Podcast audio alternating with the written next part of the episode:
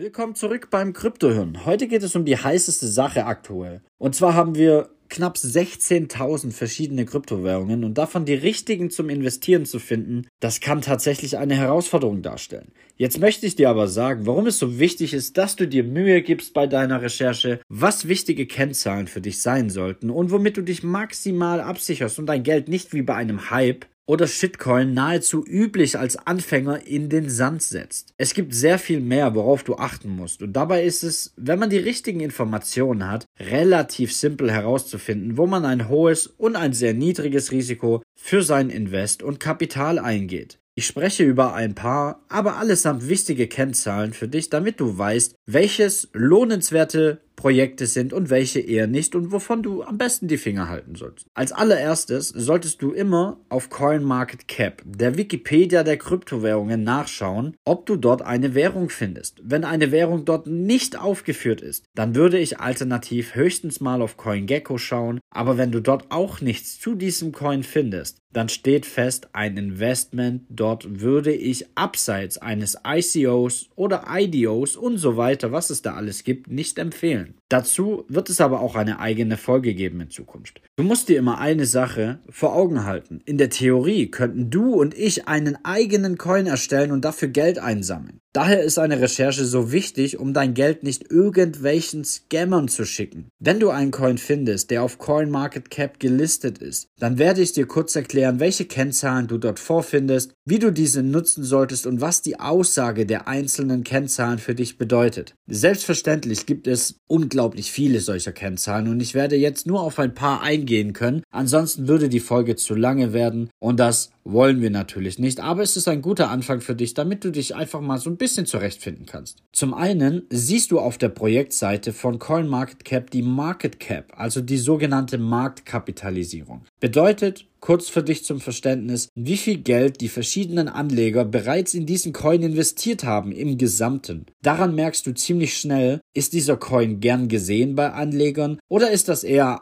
einer, der nicht so gern benutzt wird. Dazu kommt in perfekter Kombination die Einträge der Wishlists auf CoinMarketCap. Also wenn jemand einen Coin interessant findet, kann er ihn auf eine sogenannte Beobachtenliste packen, um ihn für später zu checken. Einfach um zu gucken, was passiert dort, geht er rauf, geht er runter und macht das Sinn, dort zu investieren. So kannst du Coins einfach mal beobachten, bevor du eine Entscheidung triffst. Das kann bei manchen Projekten durchaus sinnvoll sein, wenn du nicht weißt, wohin die Tendenz geht. Einfach um eine Tendenz herauskristallisieren zu können. Dazu siehst du jedem Projekt zugeordnet ein sogenanntes White Paper, wo du die Gedankengänge der Entwickler nachlesen und verstehen kannst, was sie mit diesem Projekt eigentlich vorhaben und wo die Reise hingeht. Ob es sich überhaupt lohnt, dort wirklich zu investieren, geschweige denn diesen weiter zu beobachten. Wir hatten also Coin Market Cap, die Market Cap und das White Paper als erste Instanz, wo wir nachschauen können und vielleicht auch irgendwo sollten. Damit hat es sich aber noch nicht getan. Das sind lediglich die Basics, um dir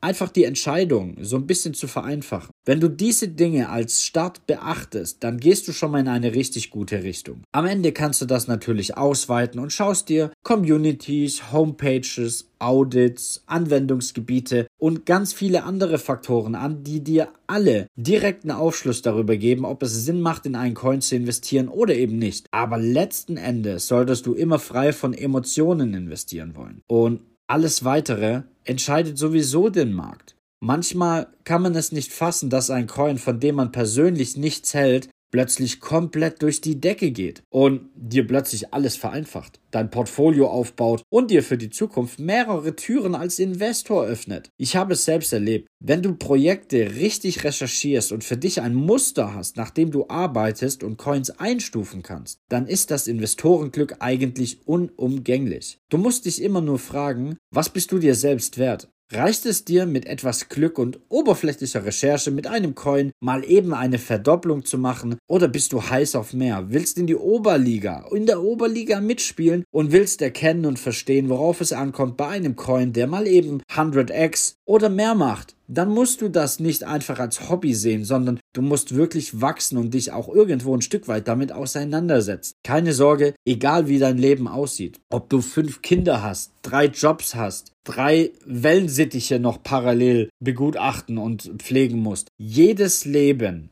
hat genug Zeit. Wir haben alle 24 Stunden, um das umzusetzen. Und final habe ich da jetzt noch einen sehr guten Tipp für dich. Und zwar really simple. Vermeide YouTube.